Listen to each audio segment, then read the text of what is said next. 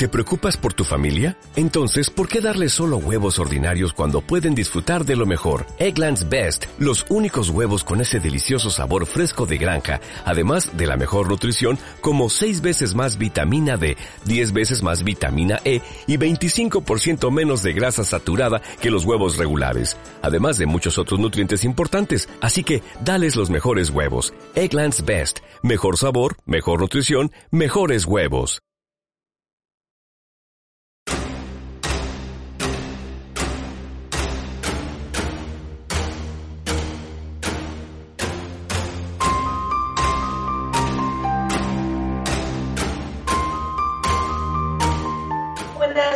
A, todos. Hemos cambiado los estudios de, Radio Arrange por el estudio de nuestros hogares. Eh, la pandemia, la crisis del coronavirus eh, ha hecho que nos reinventemos y eso es todo gracias a Canal Plenitud y a Kim García que nos ha brindado la oportunidad de volver a estar con vosotros en Encas de hasta que todo vuelva a la normalidad y podamos de nuevo salir a la calle y estar ahí, acercarnos hasta el estudio de, Radio Arrange. Pero os echamos mucho de menos, así que eh, hemos querido volver a estar con vosotros y además con un eh, tema muy, muy, muy interesante. Pero antes de todo, mm, bienvenidos a Encante Sinera. Sabéis eh, que nos encanta que nos acompañéis, así que comenzamos. Esta noche eh, tenemos un tema apasionante y eh, yo estoy segura que os habéis acostado muchas noches eh, a dormir y, cuando ha caído la noche y estáis durmiendo plácidamente y no habéis parado a pensar que nada extraño podría pasar. Y, pero de pronto al despertar tomáis conciencia de que ah, habéis sentido como si flotarais, como si eh, estuvierais mucho más ligeros. Así que hoy quizá averigüemos muchas cosas y sabremos, eh, lo sabremos por nuestra invitada de esta noche, Maite Inmencia. Vamos a hablar de los viajes astrales. Joan Cintas, buenas noches. Hola, Boranit, buenas noches, ¿qué tal? ¿Cuánto tiempo sin vernos, eh? Caray, tú, suerte que esto de las redes, ¿eh? Es, es fenomenal, fenomenal. Muy contento de estar con vosotros, ¿eh? Y con el canal. Igualmente. Y gracias a Joaquín porque nos ha hecho este gran favor. Muchas gracias, Joaquín. Pues nada, aquí estamos. Hablaremos con nuestra amiga. Muy bien, Joan. Eh, ya sabes que es un placer volver a tenerte en Encas de Cinera, así que yo creo que lo mejor es que ya vayamos presentando a nuestra invitada esta noche. Buenas noches, Maite. Buenas noches, Marta. Buenas noches, Joan. Aquí estamos ¿eh? en las ventanas del mundo. y tanto, y tanto. sí, sí. Pues sí, la verdad es que eh, echábamos un poco de menos el contacto. Pues sí, la verdad, ya tenía ganas de veros y de que habláramos, pero bueno, lo tenemos que hacer en plan hogareño y desde casa. Bueno. está, está bien el himno. Está bien, la tecnología nos, nos, une a todos. Y por ¿eh? suerte lo podemos hacer, ¿no? Que esto es muy importante. Sí, así es, así es. Muy importante. Bueno, pues ¿de qué vamos a eh, hablar hoy?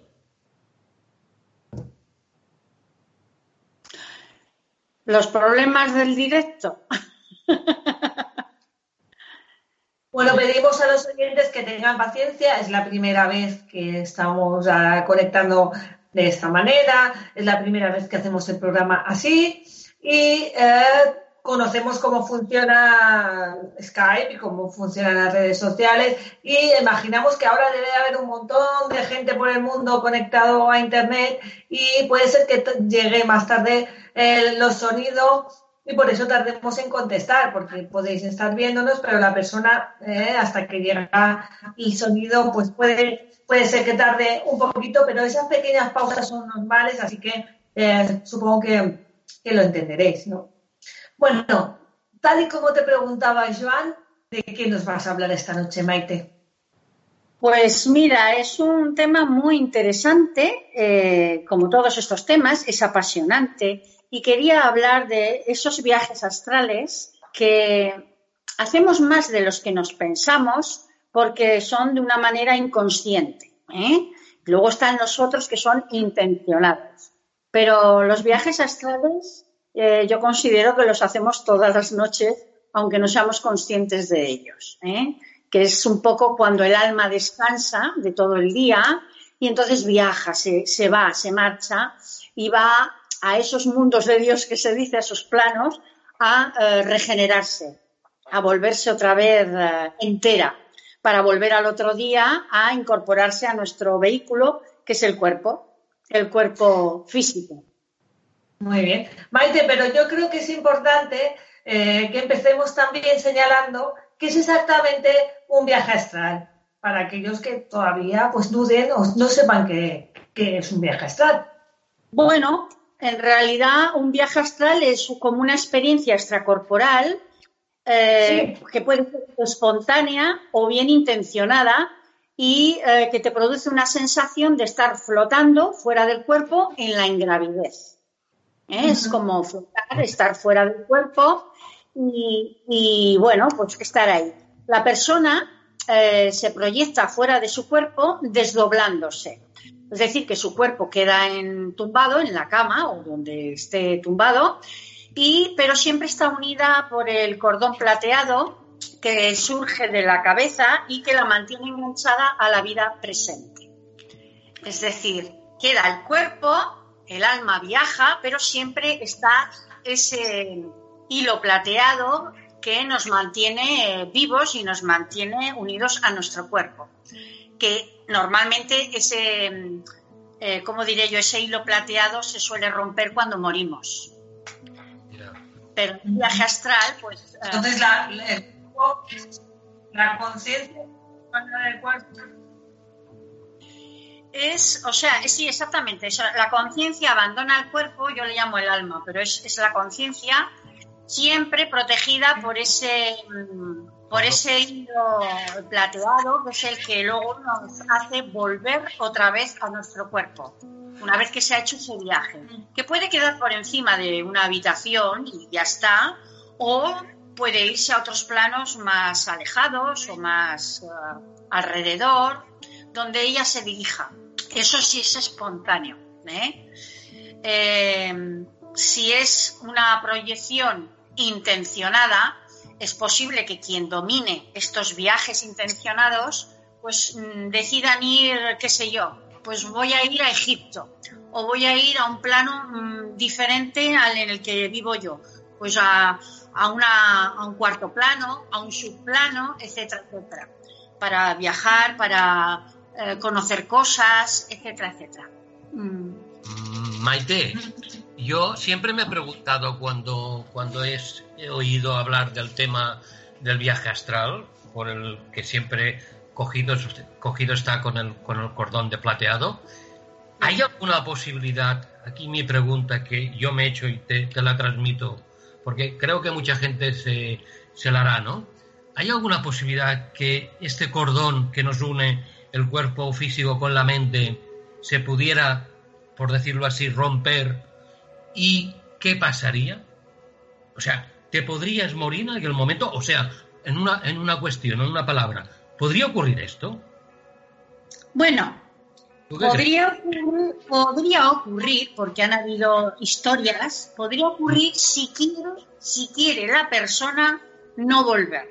Me explico. Ah han habido historias de gente que domina, domina muy bien el viaje astral, eh, cuando explora y va a otros planos, que si encuentra un plano que le gusta mucho o se siente muy feliz, eh, el alma es como que no quiere volver, ¿no? No, no, no desea volver.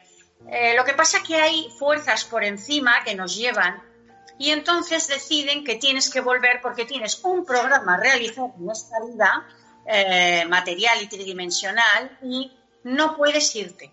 Pero también han habido casos en los cuales em, la persona em, quería volver, pero se ha encontrado en un plano eh, con, eh, ¿cómo diría yo?, con entidades oscuras, con, eh, con, bajos astrales. Quizás no ha dominado bien este viaje, se ha encontrado en unos viajes astrales muy bajos y entonces lo han, digamos que lo han atacado esas entidades y, bueno, para efectos oficiales ha sido un paro cardíaco. Y entonces ha roto el cordón y se ha quedado, su alma se ha quedado en otro lugar. Ya, ya. Pero Maite, pero ¿qué, qué, yo me pregunto y estoy segura que muchos de los que nos están viendo en estos momentos se si la ciencia tiene una explicación a todo esto que estamos hablando, porque creo que es importante también eh, tenerlo, tenerlo en cuenta. Bueno, yo te diría que algunos psicólogos o, neurocientistas, neurocientistas eh, consideran que estas experiencias eh, son como una disociación provocada por distintos factores neurológicos y psicológicos de la persona. Es decir, que esto que ocurre ellos lo, lo sistematizan como algo mm, enfermo o como un problema eh, del cerebro, algo neuronal, un disgusto que has tenido, entonces tu alma sale fuera de, tu cuerpo y demás. La ciencia no tiene exactamente eh, muy claro eh, por qué ocurre todo esto. Siempre lo diría yo? Lo adhieren a problemas psicológicos o neuro... En fin, pues eso neuronales eh, de algún trastorno, de alguna cosa. Pero en realidad no es así. Eh, a lo largo de mucho, mucha gente ha hecho, los que han podido hacer viajes astrales, porque es fácil y no es fácil, pero los que sí lo han conseguido y han vuelto a ello, eh, la verdad es que, mira, hay un libro, ahora que recuerdo, que me encantó mucho, que se titula Las vidas de María y eh, Las vidas de María es fascinante. Ese libro es pequeñito. En fin, es un libro que a mí me fascinó y es una mujer que tenía una gran facilidad para hacer viajes astrales, hizo muchos planos y demás. Y luego eh, le ayudaba el marido, la pareja, ¿de acuerdo? Y ahí ella, pues, mm, extraía y, tuvo problemas para volver muchas veces porque le atacaban unos seres gatunos o con ojos gatunos. Es decir, que depende a qué plano vayas, ah, puede ser que vaya en contra de tu, de tu persona o vaya en contra. Y Marí no tenía ningún problema de trastorno psicológico ni, ni tenía problemas neuronales. Por eso que la ciencia no, no está excesivamente lo, achacan todo al problema cerebral, ¿eh? o, a gente que tiene un trastorno y entonces tiene un escape neuronal por ahí y hace estos... Eh, es verdad que, por ejemplo, eh, personas que en la infancia han sido maltratadas o han tenido problemas con sus padres, bueno, han crecido con algún problema, algún trauma, pues han tenido viajes, han salido como un escape, ¿no? Un escape personal de, sufrimiento y luego volvían y demás. Por eso los científicos lo achacan a, traumas o a problemas eh, mentales, o si no mentales, psicológicos. Uh, claro. Maite. ¿Y qué tenemos que tener en cuenta para iniciar un viaje astral? Porque hemos hablado de hemos estado hablando de un cordón de plata, hemos estado hablando que salimos del cuerpo, pero realmente quizás eh, debamos también eh, saber eh, qué debemos tener en cuenta si queremos hacer un viaje astral, Maite. Bueno, en principio, si es un viaje intencionado y, no, no espontáneo, en principio estos viajes astrales requieren pues una relajación una relajación a través, por ejemplo, de la meditación, de la respiración eh, y de la práctica de la concentración, dirigida desde el entrecejo. ¿eh? Dirigida desde el entrecejo. A veces son fáciles y a veces son peligrosos, depende, porque podrías entrar en un estado cataléptico. ¿eh? Es que ahí vamos que no son tan no son tan fáciles.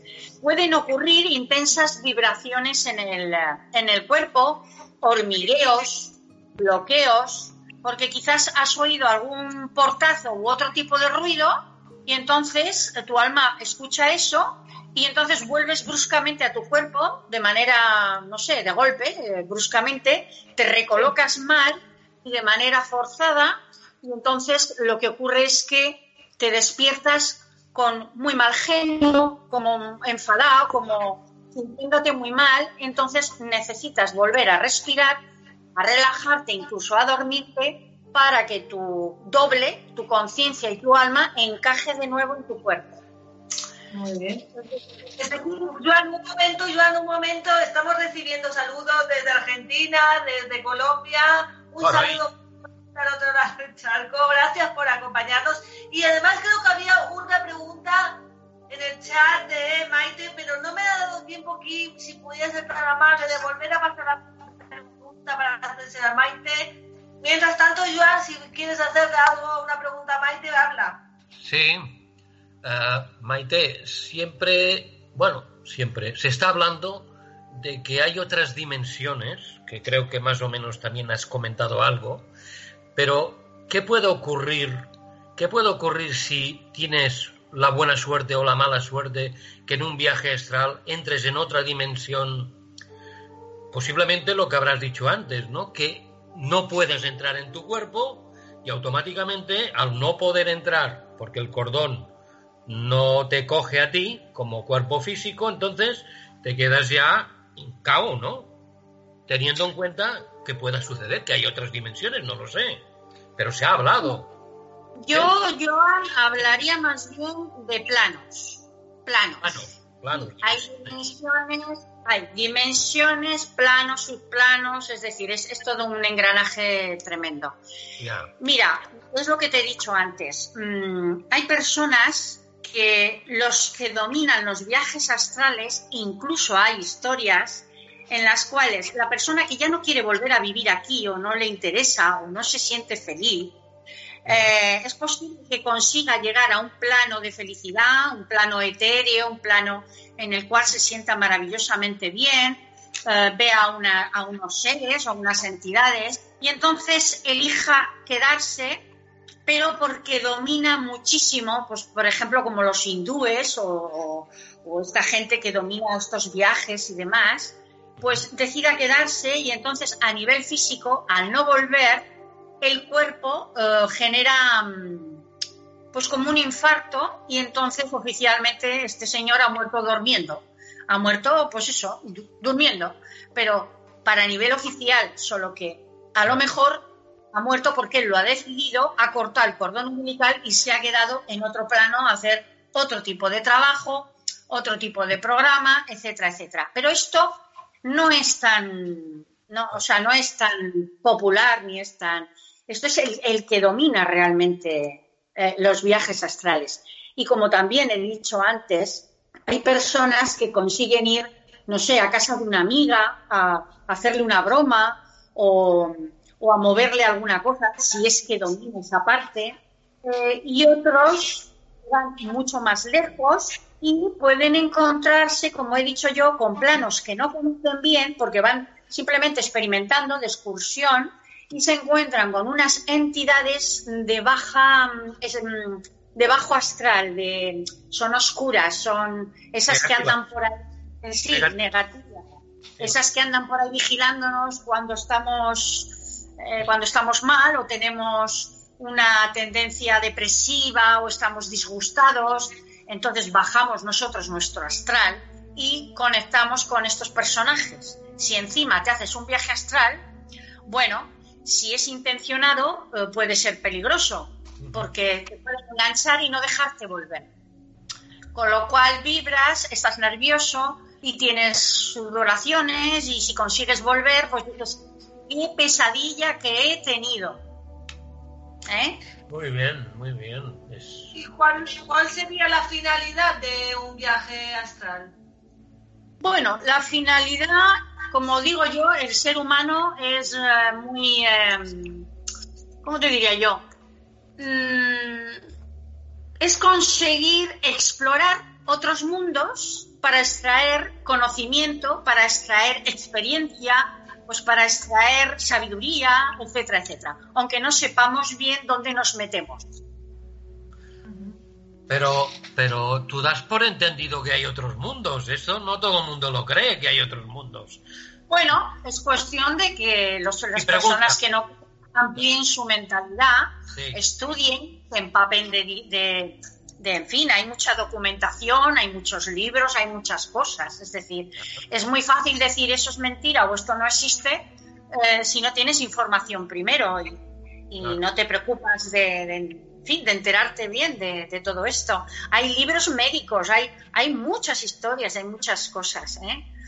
Mm, cuando alguien vuelve de un viaje astral, necesita anclarse, eh, necesita un tiempo para volver a relajarse, dormir un poco y esperar a encontrarse anclado dentro de sí mismo. Por eso a veces nos levantamos con muy mal carácter o con algún dolor o nos levantamos extraños y no recordamos dónde hemos estado. Estos serían los viajes astrales espontáneos. Y estos los hacemos todas las noches. Hay quien opina que esto de hacer viajes astrales es algo, puede llegar a ser algo peligroso. Pero ¿eso es cierto o estamos hablando de una leyenda urbana? ¿De una leyenda urbana? O un mito o una realidad de que los viajes astrales pueden llegar a ser peligrosos? Bueno, a ver, conseguir estar dormido físicamente pero mentalmente despierto en vigilia puede provocar el trance. Eh, puede provocar una sensación de ingravidez o de salida del cuerpo físico. Puede hacerse con varios tipos de visualizaciones, como imaginar que se sube por una cuerda para salir del cuerpo, Mm, o que de tu espalda nacen unas alas que te impulsan al espacio, etcétera, etcétera. Pueden ser peligrosos por lo que estoy explicando o puede que no, porque no hay una pauta, es decir, es la mente ah, del que dirige su propia ah, su propio viaje astral. No es ninguna leyenda urbana. Esto existe eh, desde tiempos inmemoriales. Incluso chamanes los chamanes y, esta gente eh, que hacen estos viajes astrales o, se convierten en nahuales eh, por la noche y después vuelven a, su ser y siguen siendo humanos. ¿eh? Es decir, dentro de, no digo una fantasía, sino de unas leyendas, detrás de una leyenda siempre hay una verdad. O sea que... Sí, pero me refiero a que puede llegar a ser peligroso hacer un viaje astral? Puede llegar a ser peligroso si no dominas hacia dónde, dónde te diriges, hacia qué plano vas, qué te vas a encontrar. Si te gusta demasiado viajar, este cordón, este cordón, no deja de ser un, un cordón plateado umbilical, ¿no? que no tiene, no tiene medida, es decir, se estira, se estira, se estira. Pero hay algo, hay un tope que te dice que vuelvas. Es, es, yo diría que es tu ángel de la guarda, tu yo superior, que te avisa de que puedes entrar en un peligro, que puedes no volver, que se te puede cortar el cordón umbilical, que te puedes encontrar con seres de otros eh, planos negativos, porque si fueran positivos no hay problema. es decir, es peligroso en el momento en que no puedes volver fácilmente, porque te encuentras con otras entidades. Sé que nos está viendo mucha gente. Eh, si tienen una experiencia esta corpórea de haber tenido viaje astral y haber salido del cuerpo y quieren explicándola, aquí en Encabas de Sinera estamos abiertos a escuchar todas las experiencias de aquello que queráis eh, decirnos o saludaros solamente como los amigos de Colombia y Argentina que para, para ello para ello estamos aquí. Gracias a ellos. Pues pues mm, Marta una o Maite Marte Maite una experiencia mía no no ha sido pero sí que me explicó una experiencia que tuvo un compañero mío a ver si, si puede ser real. Claro, él me lo explicó como, como, como una realidad de un 100%. Dice que estaba en el tren y bueno, le, vino sueño. Estoy hablando de muchos años atrás, cuando aún habían personas, señores, que te venían a coger el billete, revisores, no sé si os acordáis. Estoy hablando de unos años, ¿no? Pero este amigo me dijo un día que estando tranquilamente, bueno, pues le vino sueño y se durmió. Se durmió de tal forma que, bueno, pues eh, dejó, bueno, dejó, él, me lo explicó a su manera, ¿no? Y yo también lo explico de la manera que me lo explicó a mí. Que se vio desde arriba del techo del, del tren y en aquellos momentos venía el revisor. Lo cogió así por el brazo oiga, oiga, me da por favor billete, y él lo estaba viendo desde arriba.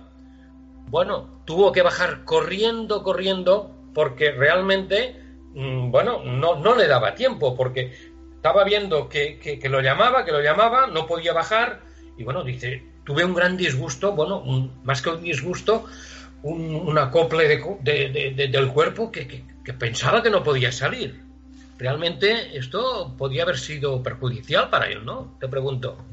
Bueno, desde el, desde, el momento que volvió, estamos bien. Tardó en volver porque para el revisor este hombre tenía un sueño muy profundo, para el revisor, que lo llamaba para pedirle el ticket y no había manera de que despertara. Para el, eh, eh, a nivel oficial era un hombre que se había dormido profundamente. Sin embargo, él había tenido un escape hacia afuera y veía el tren. Claro, él estaba a gusto, no sentía su cuerpo. Cuando alguien te zarandea y como he dicho anteriormente hay un portazo o hay un, no sé, un movimiento, el alma rápidamente tiende a volver a su, a su cuerpo, pero no se ancla bien. Y puedes estar hasta cuatro o cinco horas de mal humor, con mal cuerpo, puedes tener hasta diarreas, en fin, hay, hay toda una reacción física negativa. No te puedes explicar bien bien por qué, pero es que es así, del susto, del... del... Dime. Maite, nos llega una pregunta de María que nos dice si los sueños que son tan reales o los sueños esos tan reales que solemos tener a veces pueden ser viajes astrales? Depende. Una cosa es un viaje astral y otra es que un sueño sea a, un nivel onírico del subconsciente, que son cosas diferentes. Es decir, en nuestro subconsciente tenemos... Eh, mm, ¿Me veis bien? Porque es que estoy recibiendo una ¿No me, ¿No me veis? No, Perdón, te has puesto en vertical, te has puesto en vertical ahora. ¿Pero me veis? Sí, de verte Es que me están llamando... Sí, ¿verdad? Vale, vale, ya, ya se calmará, a ver, la persona que me está llamando. Ya, ya, bueno, a ver, sigo. Eh, perdón. A ver ahora. ¿Qué? ¿Estamos otra vez? ¿Me veis? De momento te vemos, pero en vertical, no en horizontal. Ah, Maite, bueno. te oímos, te oímos, por favor, Maite, te oímos tranquilamente. Vale. Sí, habla, habla. Mira, una cosa, hay sueños lúcidos que además tienen guiones y tienen como muchas cosas y demás, pero eso es una fuente del subconsciente. No tiene nada que ver con un viaje astral. Sí.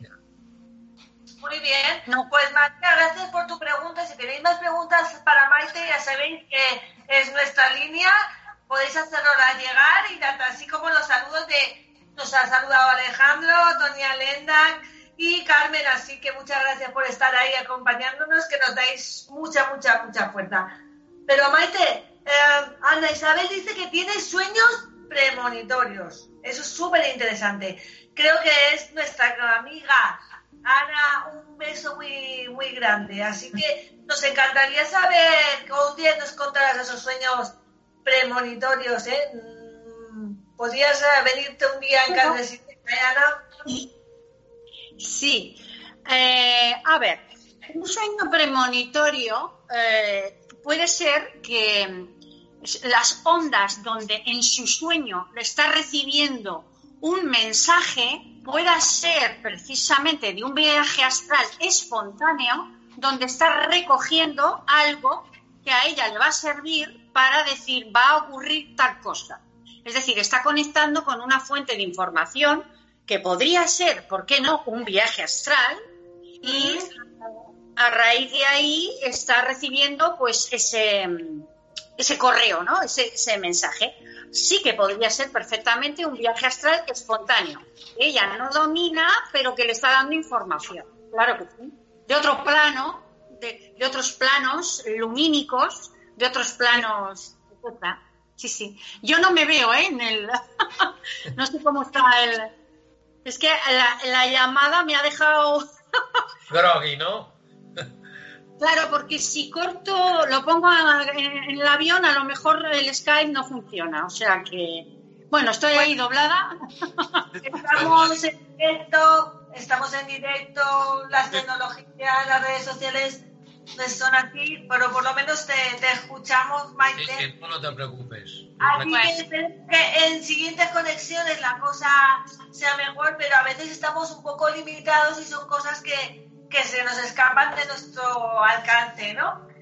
Pero Maite, eh, quizá un poco eh, hemos, nos hemos parado a pensar que han habido personajes a lo largo, a lo largo de la historia que eh, utilizaban los viajes astrales para algunas finalidades, como es el caso de, de gran Nikola Tesla.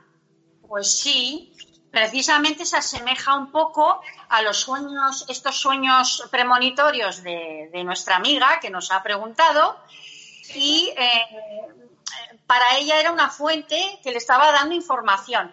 Y en este estado voluntario o espontáneo lo utilizaba Nikola Tesla para resolver problemas mientras trabajaba en sus inventos, con lo cual era intencionado y lo dirigía. Eh, eh, porque él extraía de alguna fuente dimensional o algún plano, eh, pues eh, toda la información que él necesitaba. Y él tenía un sistema. Su sistema era ponerse una moneda, un dólar, de plata en su cabeza. Y mientras estaba sentado, y mientras estaba sentado, y un cubo de metal en los pies. Si él cuando se quedaba dormido, sentado, la moneda se le caía armando un ruido en el, bueno, en ese balde, ¿no? En, esa, en los pies, pues eh, mm, en el cubo metalizado, entonces volvía y volvía a un estado de alerta. ¿Para qué? Porque de alguna manera estaba recibiendo con este sistema información para sus inventos y para él quizás conectaba con algún plano con algún plano de entidades eh, como muy tecnológicas. muy tecnológicas, claro. Es que cada cosa lleva su orden. Hay un orden eh, en todo. Entonces, un Nikola Tesla no podía ir a un bajo astral, porque no le iban a dar una información estúpida que no le sirviera. Tenía que ir a un plano donde hubiese una fuente maravillosa de tecnología, de vibraciones, de, rayos cósmicos y bueno, de algo. Aparte que Nikola Tesla, y mucha gente no lo sabe, fue un sacerdote negro en la Atlántida. ¿Y reencarnación? O sea, se reencarnó, vaya, una segunda reencarnación. No, no, él ha tenido tres y cuatro muy nefastas, siempre intentando ayudar a la población y a, todo como karma por su arrogancia y por el daño que hizo, eh, dejándose llevar por un sistema de poder y, en fin. Entonces, ha tenido varias vidas, Nikola Tesla, para darnos a la sociedad toda esta mm, maravilla que aún todavía no tenemos. Bueno, no está claro. Hay cosas que sí y hay otras que de momento no son libres, no están. Entonces él tenía este sistema. Y después también hay un tal Silvan Muldon, o Maldon, un pionero en estas experiencias de desdoblación, otro pionero, es que hay que dominarlo. Utilizaba un método más sencillo, que era mantener el antebrazo en posición vertical y como aviso, cuando se dormía y se le caía, entonces eh, también eh, recogía rápidamente eh, en ese sueño, que es tipo vigilia, rápidamente extraía la información. No, no, se quedaba dormido del todo, sino que ya él, cuando se le caía el brazo, se despertaba de golpe y extraía esa información. Pero porque antes había dado la orden, había dado ya la orden. Mm, ¿Comprendéis? Después también Salvador Dalí. Salvador Dalí usaba un método parecido llamado, bueno, paranoico crítico, paranoico crítico, de donde obtenía las extrañas visiones que inspiraban sus obras. ¿eh? en fin, pero esta gente ya lo, trabajaba, esta gente ya lo ah, trabajaba. Eh, Maite nos eh, saluda Andrés López, nuestro querido Andrés López, ahí cada semana. Eh, nos desea y espero que estemos bien. De momento todos estamos bien. Lo mismo te deseamos, Andrés. Y Kim, había una pregunta que nos preguntaba algo de los viajes astrales, pero ha, volado y no me ha dado tiempo. Si puedes volver a recuperarla para que se la hagamos a Maite, porque eh, pregunta si se puede hacer los viajes astrales a cualquier edad. Esa es la pregunta. Bueno, mm, yo era sonámbula de pequeña pero me despertaba cuando estaba al otro lado de la punta de la casa. No era un viaje astral, pero era sonambulismo. Y yo recuerdo que estaba acompañada de, un montón de peña, como digo yo, en el sonambulismo, no estaba sola. Pero cuando me despertaba que me daba contra la pared, entonces no veía a nadie, porque ya mi conciencia ya estaba, ya estaba abierta, ¿no? Entonces, a cualquier edad se puede hacer porque es que, vuelvo a repetir, que el alma nuestra descansa cuando dormimos y hace sus viajes. Hay almas que van a templos a curarse con seres de luz, con ángeles de la guarda o como se les quiera llamar. Los niños también, su alma se les va. De hecho, algunos vuelven contando historias fascinantes. ¿eh? Es decir, los viajes astrales no tienen que ver con la edad. Es alma. Es el alma que lo decide, es la conciencia que se dedica, pues eso, cuando necesita marchar, pues se marcha, se regenera y vuelve. Muy curioso, Maite. Entonces, una, una, una cuestión. El tema, el tema astral, mm, yo no sé, pienso y pregunto, ¿se hace o se nace? Porque yo no me acuerdo de haber hecho ningún viaje astral, sí algún sueño, pero por más que quisiera. Entonces mi pregunta es, quizás naces ya con un cierto don, que este don en tu cerebro da para que puedas hacer viajes astrales? No es una cuestión, no es una cuestión de don, no tiene nada que ver con un don. Eso, eso es algo que viene con el ser humano y con el ser humano, como he dicho antes, viene, que trae una conciencia, trae un alma. Hay personas que tienen bloqueos, a lo mejor tú tienes un bloqueo. Hay personas que son más místicas, más espirituales, más sensitivas, más receptivas, lo captan todo y están más predispuestas a tener viajes astrales. Y hay otras personas que no es que sean más materiales o más o estén más densas o más opacas, no, simplemente mm, a lo mejor no, pues no lo tienen que tener y sí que lo tienen, pero no son conscientes de ellos. Te vuelvo a repetir que las personas cuando dormimos viajamos. Ni tiene que ver la edad, ni es un don. El don sería trabajarse un eh, viaje astral intencionado pues eh, haciendo una serie de cosas, en fin, relajándose, em, haciendo eh, meditación, concentraciones, ejercicios, etcétera. Y entonces eso se puede ir trabajando hasta que llegues a conseguirlo. ¿eh?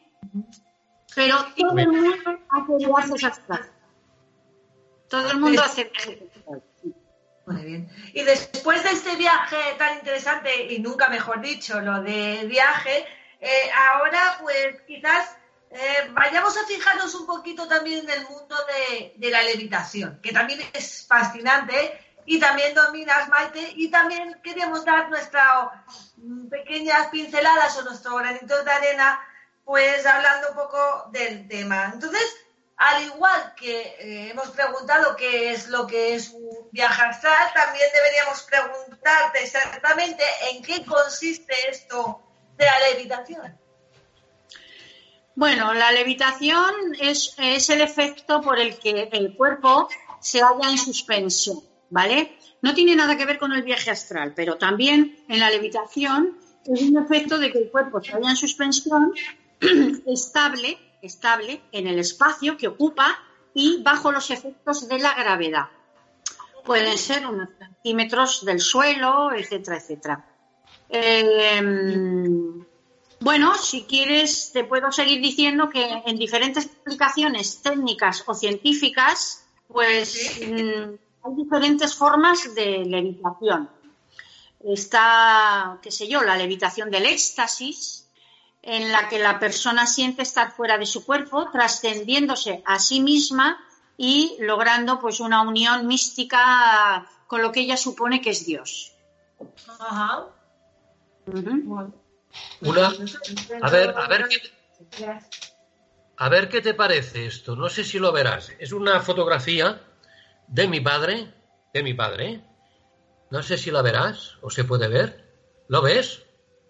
No. ¿No? Súbela, Joan, súbela, Joan. Sí. Ahora bajada un poco. Ahí. hay una persona, a ver, es una persona tumbada, hay una silla o algo así, está entre dos sillas. Está apoyada, está apoyada en dos sillas, la cabeza y los pies. Sí, sí, sí, ya, deja, deja la foto quieta. ¿Eh? Bueno, ya la he visto, entre dos sillas.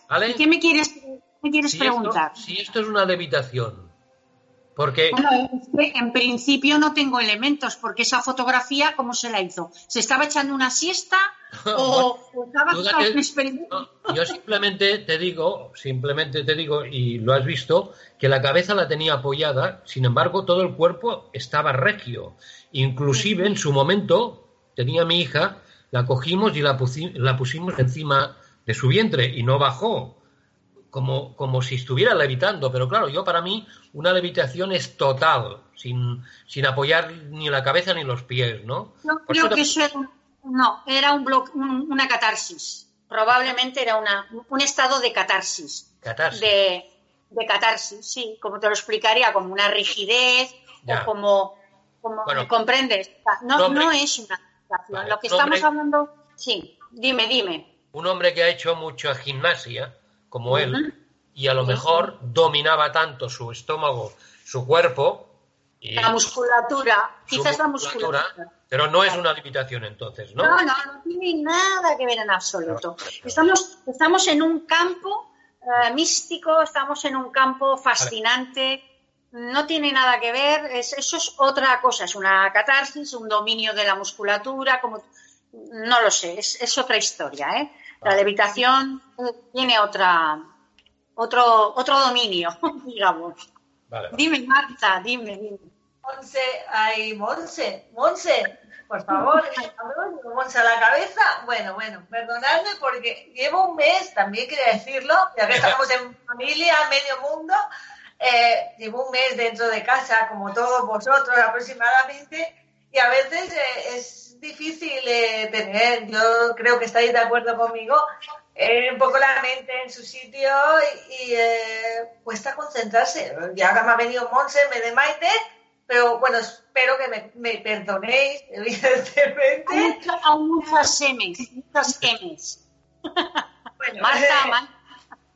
La cuestión es que eh, irremediablemente a mí me viene a la cabeza, pues hablando de éxtasis, tal y como has comentado, me viene a la cabeza irremediablemente muchísimos místicos, sobre todo santos, considerados santos, que eh, levitaban, eh, no solo eso, sino que eran capaces incluso de dislocarse, ¿no? Y ese, estar, la dislocación, para aquellos que que no sepan lo que es, es estar en dos sitios a la vez.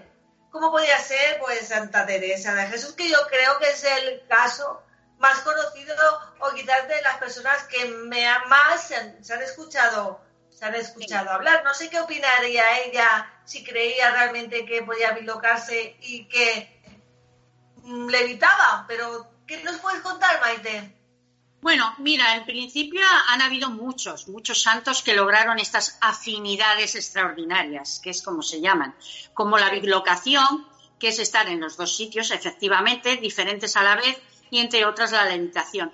Por ejemplo, te voy a enumerar algunos para llegar a mi preferida, que es Santa Teresa.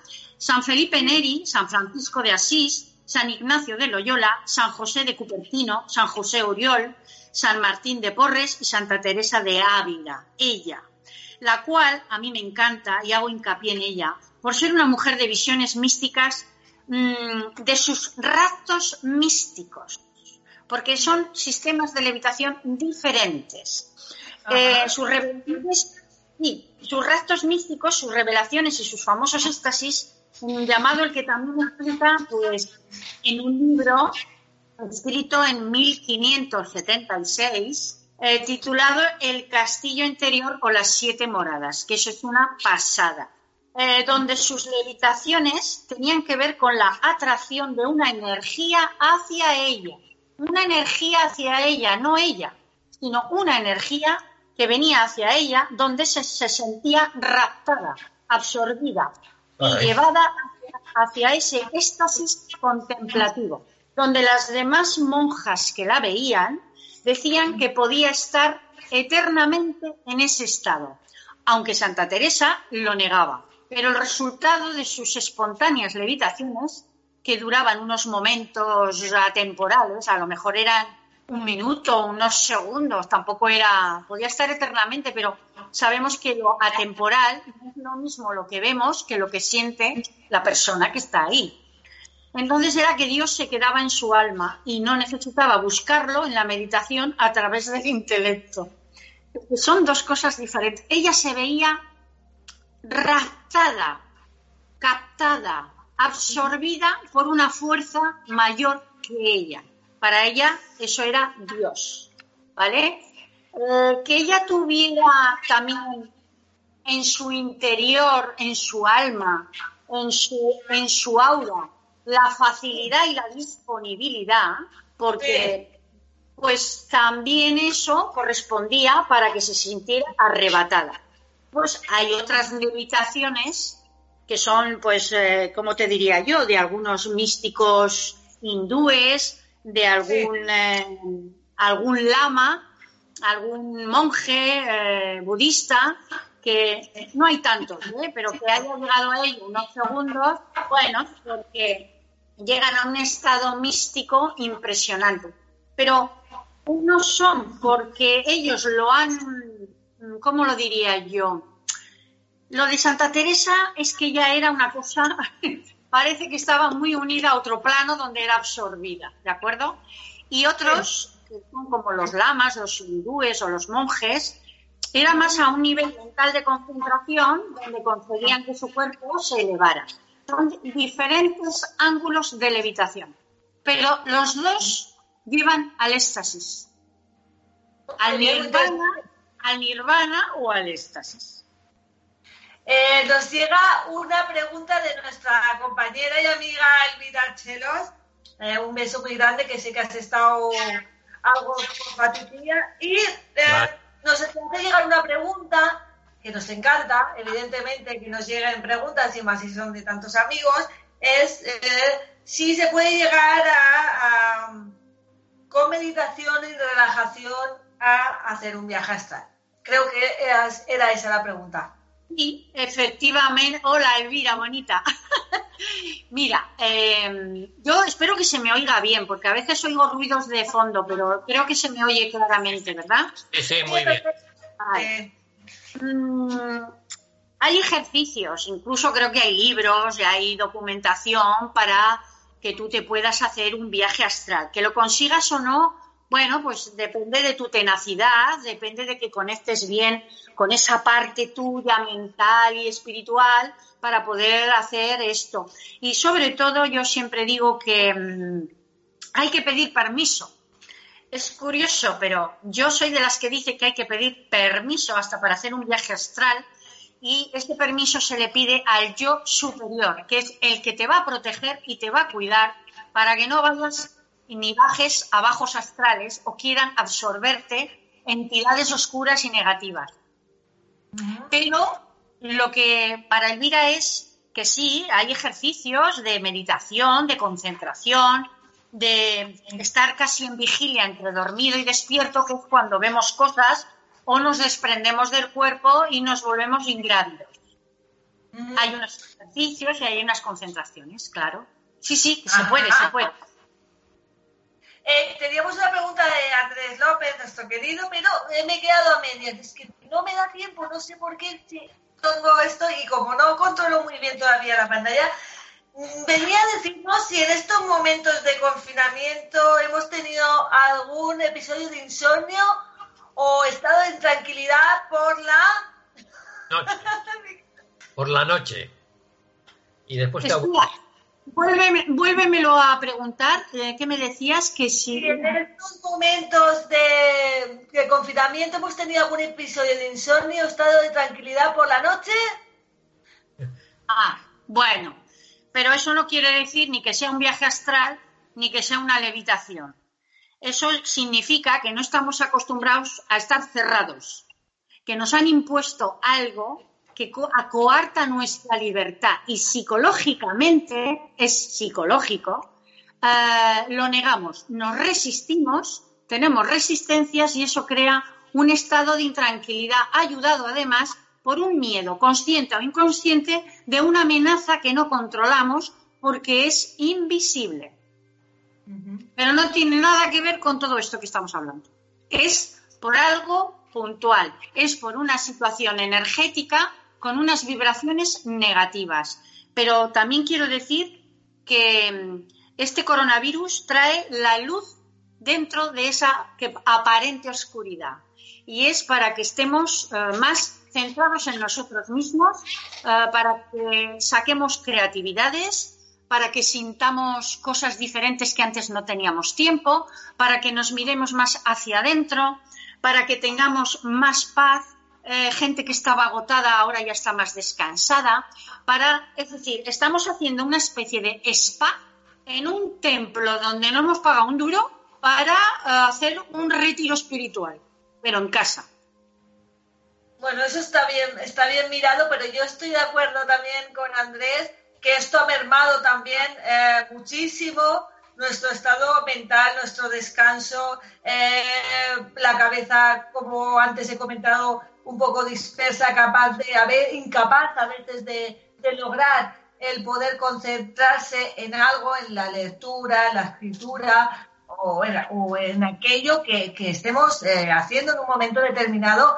Como bien he dicho, las criaturas, hay criaturas, niños que llevan y a los adolescentes que eh, si nos afecta a nosotros que somos maduros y personas eh, ya con una edad, imaginaros eh, cómo lo están llevando también unas criaturas que para mí están siendo chapó de chapó de, una lección que nos están dando, pero yo, eh, pues eh, lejos de un viaje astral, puedo estar de acuerdo completamente con Andrés en, que a veces te, despiertas a medianoche ya no sabes si es de día de noche con un escazo, un escazo, que claro que, que algunos me están diciendo que que soy un poco superficial porque realmente está muriendo gente, hay gente que no está durmiendo porque está salvando la vida de otras personas y evidentemente eh, yo ahí no, tengo más que quitarme el sombrero. Y alabamos desde Encanche Sinera toda la labor que están haciendo eh, los servicios sanitarios, todos, desde el primero hasta el último, y los grupos de seguridad del Estado. Eh, así que, bueno, en principio, pero estoy de acuerdo, Andrés, contigo, no sé si, si Joan también, afecta, afecta aunque no sea un viaje astral, pero afecta esto, estos momentos, sí. Afecta... Estoy, de acuerdo, estoy de acuerdo en que afecta, lógicamente, pero es una influencia, es una influencia ambiental. Entonces, eh, comemos más, descansamos demasiado, no salimos. Entonces, tenemos que saber eh, discernir lo que es un viaje astral de un estado diferente, el sistema nervioso eh, está alterado, no descansamos, no llevamos una rutina, se ha cortado. Yo no digo que a veces cuando durmamos tengamos sueños, eh, pesadillas, pero es por las preocupaciones que nos vienen del inconsciente. ¿Comprendéis? Es decir, que no todo es porque tenga que ver con un viaje astral, sino que estamos alterados el sistema nervioso porque hemos roto, hemos roto un protocolo diario, hemos roto una rutina. Y entonces eso lo nota nuestro cuerpo y también nuestra alma. Podemos tener eh, sueños, pues eso, negativos o, positivos, depende. ¿eh? Y no digo que alguien no haga algún viaje astral, pero nos tenemos que atener un poco a que nos han cambiado la realidad. Y la realidad está haciendo lo suyo. Eso está Estamos eh, llegando al final del programa, el tiempo vuela como siempre, pero eh, Elvira nos hace llegar otra pregunta y nos dice si hemos escuchado últimamente eh, ruidos en los cielos y a qué atribuimos esos ruidos. Bueno, aunque es otro tema, estos ruidos nos quieren meter el bulo de que ahora como hay silencio se oyen más. Pero esto es una, con perdón, chorrada. E, estos ruidos de trompetas, metálicos, hace muchos años que se oyen. Y se oyen en zonas como Perú, pues eh, como Ecuador, se han oído muchos ruidos. Yo tenía una amiga que vivía cerca de Cusco. Eh, es lo que llaman de hum. Sí, no, pero no, no. El, de Hu, el de es como un mantra que, es que nace de la tierra. Eso es diferente. Son ruidos metálicos, son ruidos de, bajo nivel, son eh, gruesos, agudos y hacen daño y la gente se asusta, que es para eso. Son metálicos, vienen del subsuelo eh, de la tierra, aunque se oyen en el aire, ¿de acuerdo? Esto es, eh, llevamos años ya sabiéndolo que quizás ahora se le está haciendo más caso. No lo sé si es que ahora están ocurriendo más, porque como hay muchas energías muy revueltas, pues em, hay unas eh, fuerzas oscuras que lo que están deseando es que tengamos más miedo y más drama porque se alimentan de eso. Pero mm, el tema de los ruidos hace tiempo, las trompetas, eh, temas de rascar con algo metálico, nadie se explica. En Rusia también ha ocurrido, pero esto ya llevamos años escuchándolo, no es nuevo. Lo que, lo que no puedo saber es si es que ahora mm, lo están dando demasiada importancia y viene a ser lo mismo de siempre, o es que ahora se oyen más los ruidos todavía, pero, pero no porque estemos silenciados, no. Esos ruidos se oyen aunque haya mucho follón en una ciudad, no tiene nada que ver. Son horribles y además son negativos para el oído humano. Están hechos para alterar los sistemas, los sistemas nerviosos y miedo. Bueno, yo creo que queda contestada la pregunta. Eh, bueno, estamos llegando al final del programa y yo quería agradecerte, Maite, que hayas estado de nuevo aquí en Casa de que sabes que es, que, es tu, casa. ¿Tienes añadir algo más para finalizar? Pues Mm, estoy muy a gusto, lo siento que solo soy oiga mi voz, yo os veo muy bien a vosotros, aunque vosotros no me veáis a mí. y, bueno, dentro de los directos, la tecnología hace lo que puede y nosotros también. Y bueno, ha sido muy ameno, a mí me encanta todos estos temas. Eh, eh, y entonces, bueno, pues estoy muy agradecida a vosotros y eh, esperando que todo esto se normalice y volvamos otra vez pues a, la vida normal, a la radio y a, informar y a decir cosas a las personas para que para que puedan reflexionar, pensar, etcétera, etcétera. Claro que sí. Así será, Maite, estoy segura. Muy bien, muchas gracias. Pues gracias también. ¿Quieres decir algo para acabar, Joan Cintas? Pues agradecerte, Maite. Eh, en fin, me he quedado boquiabierto porque realmente has dado unas explicaciones, pero muy, muy interesantes para, no solamente para mí, sino que creo que para todos. Y bueno, y esperándote, en fin, otra vez que sea bueno, pues como, como antes, la vida real y normal y que todo esto quede ya anulado y seamos como antes. O sea que buenas noches y gracias por todo. Gracias, Joan, gracias, Marta, y buenas noches. Buenas noches. a vosotros. Eh, nos ha encantado volver a estar con vosotros en, Encanto Sirena, aunque sea así virtualmente, yo creo que tiene también su, su chispa, su encanto. Estamos en casa cada uno, estamos viviendo, pues estáis casi casi aquí con nosotros y esperamos. Y yo también quiero agradecer eh, todos los saludos y y daros las gracias por estar siempre con nosotros. La semana que viene volveremos gracias a Canal Plenitud también, a la dirección de Radio Arenys que nos permite también estar con todos vosotros y seguir aquí al pie del cañón. Volveremos con un nuevo tema, con un nuevo invitado y esperando que nos sigáis acompañando. Un beso enorme hasta la semana que viene. Igualmente, buenas noches a todos. Buenas noches.